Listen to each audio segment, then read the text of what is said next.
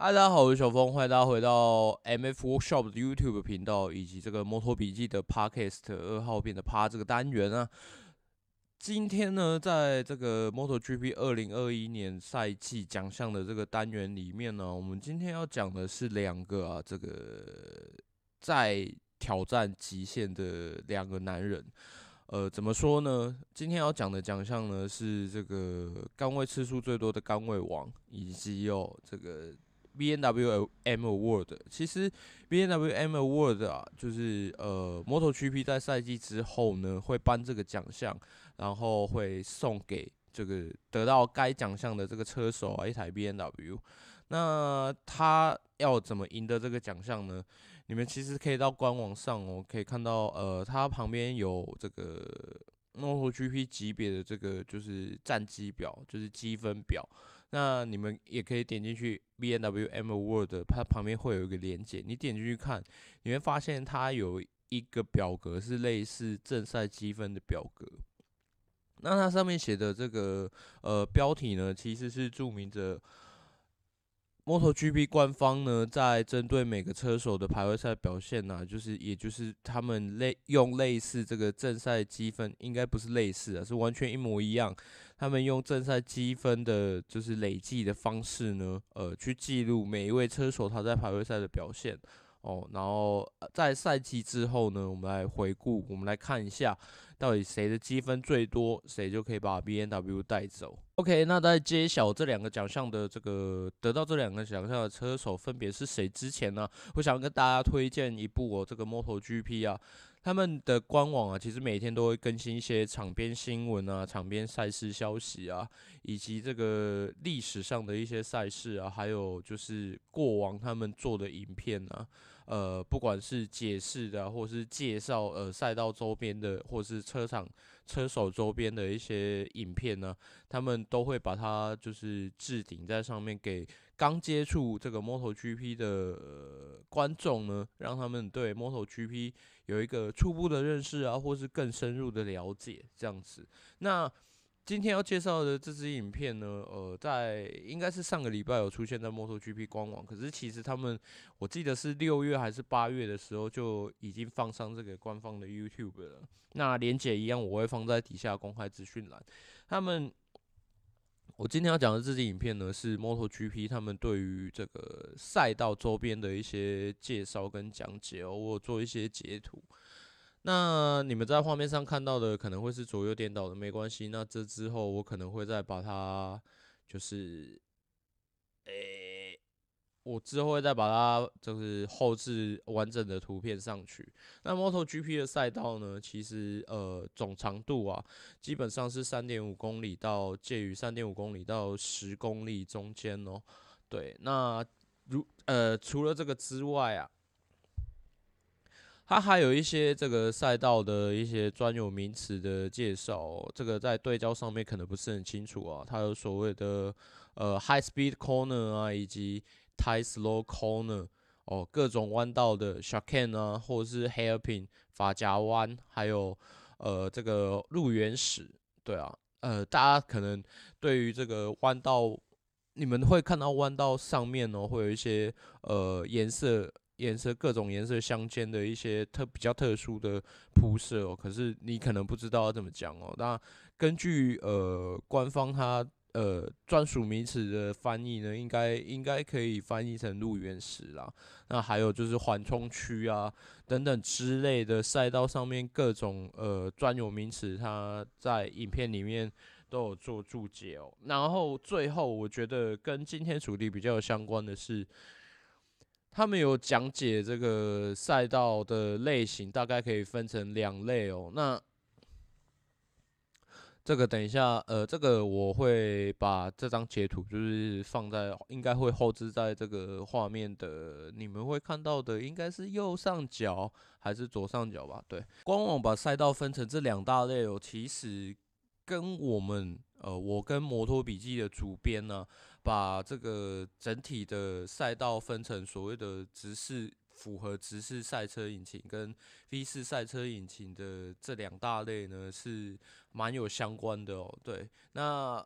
因为直式引擎跟 V 四引擎它们的引擎特性不一样啊，也就造就所谓的呃赛车操控性啊，在面对各式各种不一样的赛道的时候啊，会有表现的好坏的这个差异性哦。那一直到今年呢，呃，我们看到的杜卡迪强大的赛车能力哦，那好像在这个界定上面有一点点被打破了哦。好，那我们现在讲一下，今年杆位获得杆位最多的是杜卡迪的 Pecco Bagnaia。那今年呢，呃，获得 BMW M Award 的这个大奖的呢，是三叶的 Fabio Quartararo。Pecco 拿到杆位的次数呢，呃，总共是六次，一这这个赛季总共是六次。那其中有五次呢，是集中在这个下半下半季的部分哦，尤其是他在。拿到他摩托 GP 的第一座分站冠军之后，像是被打开了任督二脉一样哦，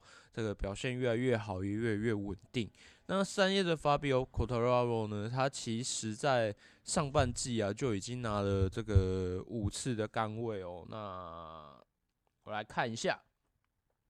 他在下半季呢是没有拿，再没有拿到任何的杆位哦。这有可能是因为呃，杜卡迪他们在赛车上面有做了一些调整，所以你可以看到杜卡迪其实在不管是哪一支车队的哪一个车手，他们其实在下半季的表现呢、都呈现了一个非常稳定的一个状态哦。那三月的 Fabio 可能在这个排位赛啊，或者在正赛可能讨不太到便宜哦。不过，我个人认为啊，也有一种想法是，呃，Fabio 在面对到这个封王的时刻越来越接近的时候，他所采取的战术跟战略啊，可能会跟上半季那种，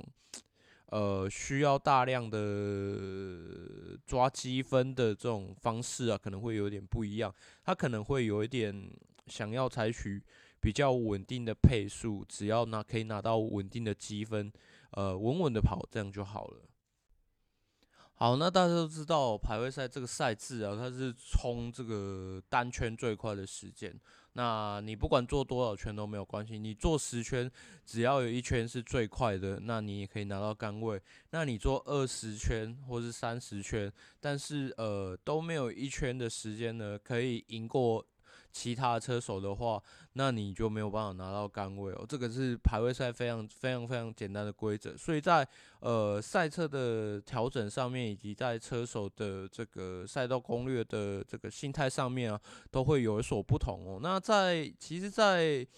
MotoGP 的轮胎更换统一更换成米其林之后啊。今年哦，在 Pecco 以及 Fabio 他们呃排位赛优异的表现之下，其实有很多赛道记录哦，还是有持续在被打破的哦。那这种状况呢，也就代表着其实车车厂车队啊，在面对这种米其林的呃轮胎特性的状况之下，呃，在这几年我们看下来哦，是越来越感觉上。呃，有一些对应的对策哦，来改善他们呃，在可能会在呃比赛中啊，没有没有抓地力啊，或者是其他的一些呃，可能失去在刹车里面会失去前端的这些问题啊，慢慢的都获得了改善哦，甚至呃，直四跟 V 四他们都会想办法再去多攻略一些他们以前比较不擅长的赛道。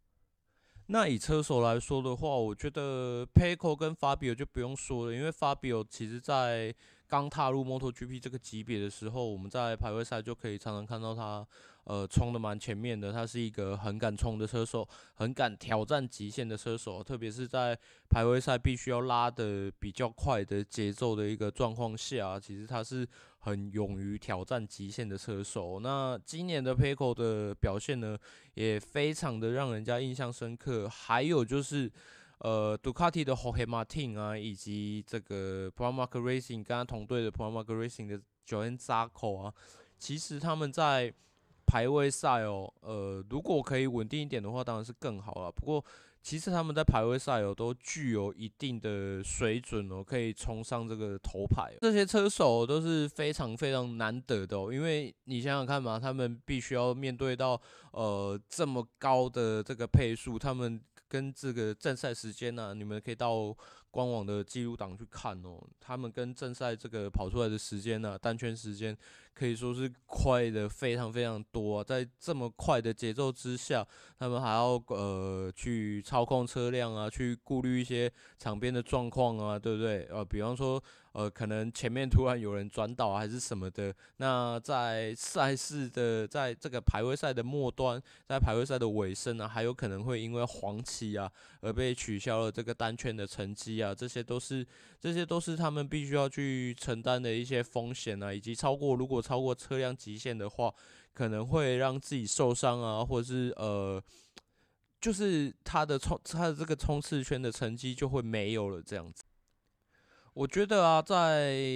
今年的这个排位赛激烈的状况这样看下来啊，其实我觉得我一直在摩托笔记的粉砖上面留言上面呢，我看到这个啊排位赛没有排位赛其实不太重要啦，这种说法呢，我觉得是有一点点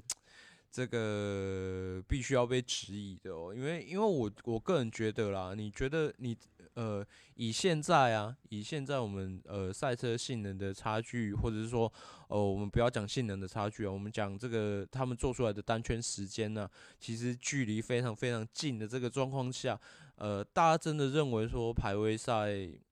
的名次真的没有差别吗？